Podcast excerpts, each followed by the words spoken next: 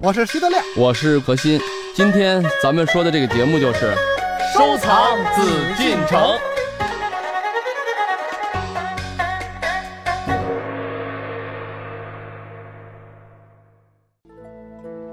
我们继续和大家一起来收藏紫禁城。不过和以往不同的是，我们今天呢将会和您一起走进一个庞大的故宫体系。我们通过二零一三年十月七日开展的“十全乾隆清高宗艺术品位特展”，了解故宫一脉相承的文化，感受先人留给我们的灿烂文明。说到乾隆呢，似乎我们都能说出与他相关的一些民间传说。他是中国历史上在民间影响最大的帝王，关于他的故事数不胜数，对于他的印象呢，也可能趋于一致。我记得有一位扮演过皇帝的表演艺术家，在提起乾隆皇帝的时候，用了“爱显摆”这个词来形容。确实，乾隆皇帝所处的时期正逢国力兴盛时期，有康雍两朝为乾隆奠定了政治、经济、文化坚实的基础。可是，我们真的应该把乾隆简简单单的看作类似如今我们所说的富三代吗？我们究竟应该怎样来理解这位名声显赫的皇帝呢？接下来，让我们进入到今天的《艺海藏家》，先由台湾典藏杂志《古美术刊》的主编廖尧镇先生说一说他自己的看法。我们如果还不太了解乾隆，我们会这样去看待他，因为我们之前对他的印象会局限在很表面的。譬如说，如果研究书画的话，我会看到很多书画上面都有。盖满了他的印章，还有他的提拔，所以会觉得这个人怎么会这样子，很不尊重文物，然后就是好大喜功，很爱表现，很爱炫耀。可是呢，那在器物方面也是，因为他的器物创意很多嘛，所以充满着很多巧思。那有些造型很奇巧，所以很多人对他的印象都是停留在表面。当我们一次又一次去策展乾隆，或去厘清他的艺术品，还有他的诗文里面所展现出来的观念，更了解乾隆以后，实际上慢慢会喜欢他，或会钦佩他。作为一个艺术家皇帝，他比其他人，他比他的父亲祖父实际上更用功。光是他的御制诗就有四万多首嘛，不是一般人能达到的。他看到政治或艺术文化活动，只要他有个感觉，他就写诗。把它记录下来，所以我们看到他是一个很用功的皇帝。他在各方面收藏鉴赏，还有推动宫廷艺术的创作，他是非常的用心而且用功，而且他去平衡，他也不会像宋徽宗这样子把政治荒废掉了。所以他就像他自己形容的嘛，他就是十全老人，他在各方面都是很十全十美。那至于你要去批评他的艺术品味是好或不好？我觉得，或他跟其他皇帝到底是富富二代，是走下坡还是这样？我觉得就是多去了解乾隆，可能对他的评价会不一样。嗯，那就我自己的接触，就是通过这几年对乾隆展览的观察跟认识，我发现越来越多人更深入了解乾隆，那也会更喜欢他。现在乾隆在学术界也变成一个研究的热潮了。如果他是一个。只停留在很表面的一个皇帝的话，我想不会有这么多人会喜欢他的。研究乾隆、品味乾隆已经成为当今学术界的一大热点，这也带给我们更多的好奇：究竟真正的乾隆是什么样子呢？台北故宫博物院与北京故宫博物院本次联手举办的“十全乾隆清高宗艺术品位特展”，就从一个很特别的角度来诠释乾隆。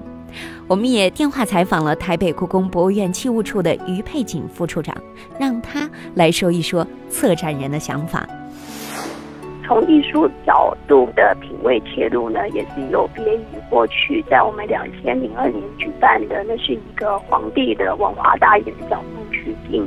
透过这个艺术角度的这个品味切入，我们就是想说要怎么样传递我们的这个策展心得。那我们就想象，想要透过一种比较人性化的一个合语逻辑的一个解释方式，所以我们在展览里面呢，就规划了三个层次。第一个层次呢，我们要谈的是整个艺术品味的养成的过程；第二个呢，就是他有的艺术品味，他表现在整理边幕、品评鉴赏跟这个他当朝文物的仿制创新的时候。会不会有一些相关？然后有些文物的参照也是受到他的艺术品味的影响。第三点就是说，好，乾隆皇帝清高宗这样一位历史上的皇帝，他这么的贴近文物，是不是他在真实的生活里面呢？这些文物呢，跟他的关系是什么？所以我们第三个单元就是规划生活艺术。这次展览的三个单元分别为品味养成、建藏制作和生活艺术。之所以能够区别于之前很多有关乾隆的展览，主要在于本次展览从一个很独特的角度来带领观者走进乾隆。那从一个观众的角度来理解本次展览的独特之处。台湾典藏杂志《古美术刊》的主编廖尧镇先生是这样说的：“因为这个品味，实际上我们每个人都会有自己的品味。那怎么去了解乾隆的品味？一方面，这个品味个人是每个人都有一套自己的生活品味，可是外面的人来看你的品味也是很主观的。”每个人理解都不一样，所以这一次展览很重要的一点就是说，他们透过乾隆皇帝所讲过的话，或他写过的一些诗文题跋，透过这些线索来看他的艺术品味，看乾隆他作为一个艺术家皇帝，他如何去扮演这个角色，然后他做了哪些事情。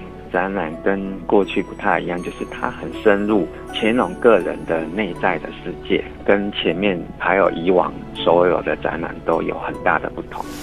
我们想要全方位的了解一个人，一个对后世有着极大影响的帝王，一定不能割裂的看待他的行为表现。那接下来呢，我们和北京故宫博物院青年专家何欣老师一起来聊一聊乾隆的品味形成和他的艺术品鉴的一些特点。欢迎走入艺海藏家。有了他爷爷对他的赏识，然后还有他父亲给他的影响，哈，嗯，尤其雍正其实对于艺术方面也是很严苛的，哈。我们看到很多清宫活计档啊什么的，嗯嗯，里面都有他对于比如说制作瓷器啊、制作一些玉器，他的个人的严格的要求。清朝啊，从这个康熙之后，因为顺治毕竟是刚平定天下嘛，嗯，那顺治的这个汉语还说不好呢。但是从康熙开始，基本就说的非常流利的汉语。嗯，为什么呢？就从语言上，也从最贴近这个民族文化的东西，就是语言，文字都在其次。因为文字大家可能，比如说你即使是方言不一样，那每个地儿的文字口音不一样，你一听这就是老乡。嗯，因为文字毕竟大家用的是一种汉字，嗯，对吧？一种这个汉字以后写出来的东西，哎，大家都看明白了。但是乡音啊，他当时就是，你想，如果一个皇帝能很流利的说汉语，那说明他能跟汉族的这种人的交流是不成问题的。嗯，哎，有了这种精神上的交流之后，才会有后面就说他怎么可能去利用说所谓这种禅让的方法？他怎么可能这个就想到了啊？我呢，比如说用什么样的工匠制作什么样的器皿，画什么样的图，好不好看？等等，所有这些东西呢，这种对艺术的理解形成，从康熙已经开始了。嗯，你看康熙他对，但是那个时候因为国家刚刚稳定安定啊，他对那种所谓这种物质的要求还不是那么高。但是到了雍正就不一样，因为雍正是一个非常认真和严谨的皇帝。野史好多都说乾隆是因为雍正的儿子，嗯，所以说呢才立了雍正，希望传给他。实际这都是野史。这里要澄清一下，实际本质来讲，康熙就是想立胤禛，对，就想胤禛。为什么呢？因为在这几个孩子里头，这个孩子是最有决断力、最有能力的，同时也在这种为人处事，所谓啊，嗯，最有原则。康熙是很认可的，很果决的一个人。对，康熙是非常认可，从政治上认可，也就是说，从精神上，大家说实话，那个年代啊，清朝的时候，没有什么其他的物质享受，他的享受就是什么？我处理完政务以后，我再喜欢玩我的东西，写我的字，画我的画，做我喜欢做的东西。他就在玩这些了。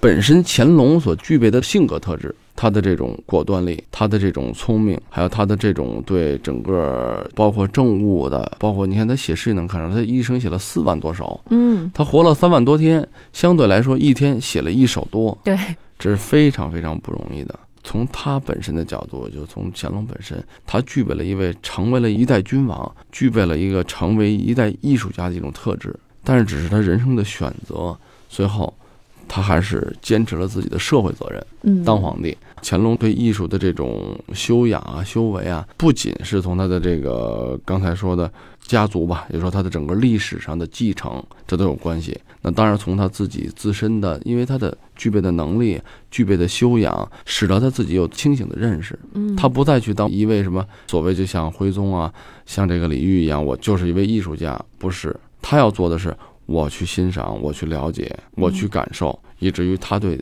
整个艺术的要求，什么要求呢？他看到的东西，文字、书法，我看到这张画，我希望他画到什么程度？嗯啊，宫廷画家们自然就有人去画。他欣赏的格调，为什么他那么欣赏二王的书法呀？欣赏二王的书法是非常非常，这是一个很高的一种欣赏品味。嗯，唐太宗嘛也喜欢。对，为什么呢？因为只有这种具备了很高修养的这种艺术家们、欣赏家们，才会懂得它其中的美。才会特别崇敬、尊崇。也就是说，乾隆呢，他就说了：“我认识到自己的问题，我知道我的正业是做皇帝，是治国平天下。但是我自己的爱好是艺术，也就这种品味得益于之前上代皇帝给他铺下的基础，嗯，营造的环境、受到的教育，也等于他自己自身的一种对自我的认识。如果他也像以前的皇帝一样，成为了一位画家、艺术家，因为我本身也画画，我知道真正的画家、艺术家。”那是很需要精力、需要时间的，必然是疏于政治。乾隆没有，他知道轻重缓急。这个就是我们现在要说的啊，就是咱们作为谈到乾隆啊，谈到他的艺术的品味啊，谈到他的艺术的这个，当然说今天咱们在谈这个展览，实际也不妨再给很多藏家们这个一个重要的话，嗯，就有些东西不要梦想着自己要拥有，嗯，有些东西你是拥有不了的。乾隆确实是一位非常伟大的画家。书法家，但是他自己知道他跟王羲之的差距有多大。嗯，他不梦想着自己成为王羲之。那我们作为真正的这个艺术的品鉴者、欣赏者、收藏者，有些东西我们能够藏，但有些东西你确实实力不够。嗯，不管是自己的知识储备，还是自己的这种艺术的水准的储备，都是不够的。怎么办？学习看，即使我自己现在没有这个条件，没有这能力，我能拿拿下来这件东西。嗯。但是我有这个储备，对我看到了，哎，我看到这种好的艺术品，那怎么办？放在心里了。见过即拥有嘛，所见即所有。这虽然是一种，呃，很有的时候，的艺术家们或者说藏家们会觉得又很心酸。我我见过是哪儿我有啊？我没有。但是如果你要想想乾隆是一位，咱们说了，这整个是一位万人之上的一个人，嗯，他都去了解自己的不足。所以说，我想呢，就是作为艺术品味，因为展览现场我没去看啊。我虽然说只是在北京这边协助了一些工作，这个你看整个这个台北的展览的布置啊，它为什么先要说品味的形成？嗯，这是它前面最重要的一环，就有了那种艺术的格调、艺术的品味，才有可能之后的艺术作品的，咱们说水准、嗯，技法。才有艺术作品的制作，才会最后谈到他最后整个对艺术的这种晋升到他生活的艺术。对他自己工作的态度，整个就是这是一种一脉相承的。对啊，我们为什么要说环境会熏陶一个人？嗯，为什么要说家学渊源？哈，肯定是和这个整体的环境影响是密不可分的。如果说一个人他能够独立成为一个伟大的君主，或者是说伟大的艺术家，那好像也是不现实的。对，所以说你看，咱们通过对这个乾隆啊艺术这种品味的一种。他的所谓养成啊，一种环境的认识啊，实际我们也不能看出，就是咱们现在在社会上啊，整个这个人的这种修养，嗯，每个人如果不管是咱们现在喜欢收藏的人啊，咱们现在是收藏的节目，我们收藏的藏家们，还是我们自己，不管是企业家等等啊，嗯，我想实际从现在咱们这种聊天啊，我觉得大家都有一种感受，就是皇帝像乾隆这样的人，他。自己都清楚，自己的格调、自己的品味、自己的这种整个艺术水准的这种形成，靠什么？靠积累？靠什么？靠传承？靠学习？因为如果大家就是在把自己的生活中，如果也在有这种意识，我在学习优秀的东西，我在继承，我在学习别人好的，我在看到的是好的，是优秀的，不管是艺术啊，不管是生活，不管是工作，那这样的话，我觉得就是才能达到像这种乾隆一样啊，乾隆变成了这种这种品味的形成，最终形成了一个饱满的一种他。嗯，他的艺术人生是一个非常非常多元的。乾隆是很值得咱们在艺术界，就是收藏界，在很多方面都学习的人。嗯，因为我们今天呢，以前也谈过政治，我今天不谈政治这个，他的修养，他有很大的对民族文化的贡献，但是他也有很大的失误，他没有逃脱政治的角色。这个东西我们今天不讲，我们今天只讲乾隆的艺术品味。对，我们讲的是艺术。对，艺术呢跟政治有没有关系？实际上也有很大的关系。对。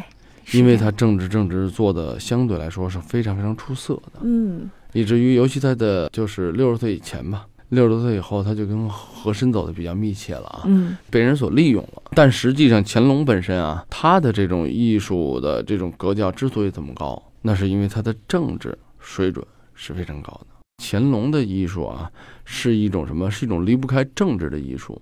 如果现在片面的只谈乾隆的艺术怎么高妙啊，他自己的艺术成就有多好啊，他的书法写的有多棒啊，嗯，画画多好，我承认确实不错。仁者见仁，智者见智啊。有的人说我就不选乾隆的字，没关系啊。但是我更想往深了看一层，就是从他爷爷，甚至从他太爷，从顺治开始，这种对中华、对中国传统的中原文化的这种感受、这种领悟，让后世的这些。所谓艺术家们啊，都已经知道了他们应该怎么去做。您说到这一点，我非常的认同。他所崇尚的艺术是一种政治的艺术。嗯，您看有这样的一幅画作，叫做《高宗十一十二图轴》。在这幅画当中，我们能够看到他的治国观念和他对儒家还有墨家学说的一种深刻的看法。对。北京故宫博物院藏《高宗谥一谥二图轴》。纸本设色，纵七十六点五公分，横一百四十七点二公分。图绘乾隆皇帝身着汉人服饰，正在坐榻上观赏皇家收藏的各种器物。其身后点缀室内环境的山水画屏风上，悬挂一幅与榻上所坐乾隆皇帝容颜一样的画像。乾隆皇帝很欣赏此类新颖别致的构图。因此，他下令宫廷御用画家共创作了五幅与之相类似的图画，以这种画中画的形式表现皇帝的肖像。在中国历代皇帝中，仅乾隆皇帝一人。这是一件乾隆皇帝肖像画与乾隆皇帝的哲学思想紧密相连的画作。乾隆皇帝在画上墨题“是一是二，不即不离，如可莫可”。何虑何思？那罗延枯题并书，题中的儒墨是指中国的儒家学说和墨家学说。他认为二者作为中国传统的哲学思想，如同画中坐榻上的他与屏风上他的卦象间的关系是不可分的。因此，他提出“是一是二，不即不离”的观点。表明了他对儒家、墨家学说的深刻看法和其治国观念。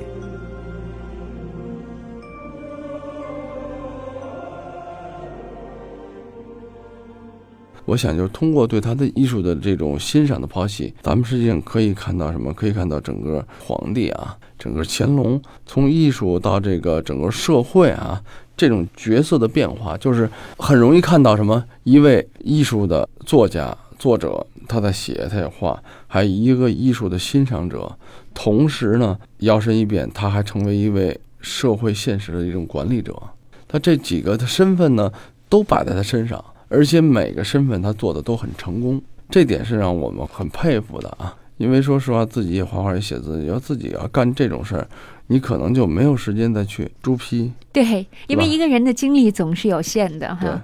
所以，当我们今天在这儿剖析清高宗乾隆他的艺术品味的时候，了解了整个他的艺术的形成的过程。那么，在我们下期节目当中呢，就会和您共同来看一看，在乾隆朝的时候，在他的鼓舞倡导之下，到底会有哪一些艺术的升华，对还有更多的一些新的艺术品展现在大家的面前。对，我想的嗯就是这期呢，主要是对于乾隆整个他的背景啊，对吧？他的过去啊，他的形成，他自我的认识，可能嗯大家了解一些。我们可能后面就会具体谈一些他当时代表性的器物，嗯他对这个技法，他对整个这种技艺的要求，包括我觉得他整个这个人啊，因为有了乾隆，有了他对生活，有了他对整个艺术，他对工作的态度，才导致了最后中国在那个时期能出现踊跃出那么丰富、那么灿烂的那种文化。抛弃一个人吧，在乾隆，实际上我们是，我想大家再多深想一想，是抛弃整个这个时代，那个时代那个特定的时间，嗯然后包括如果咱们再往深里想一下，就是现在的收藏，你收藏的意义是什么？你收藏的意义绝对不仅仅是什么，不仅仅是一个我这东西我就拿过来。我希望就像咱们现在说，要了解它背后的故事，嗯，背后的历史。为什么大家把收藏不要盲目？一件东西你看不到它它的过去，你不了解它的过去，对于你收藏来讲就是没有意义的。我们收藏的到底是什么呢？对，需要大家仔细好好琢磨琢磨哈。艺海藏家正在播出。本内容由喜马拉雅独家呈现。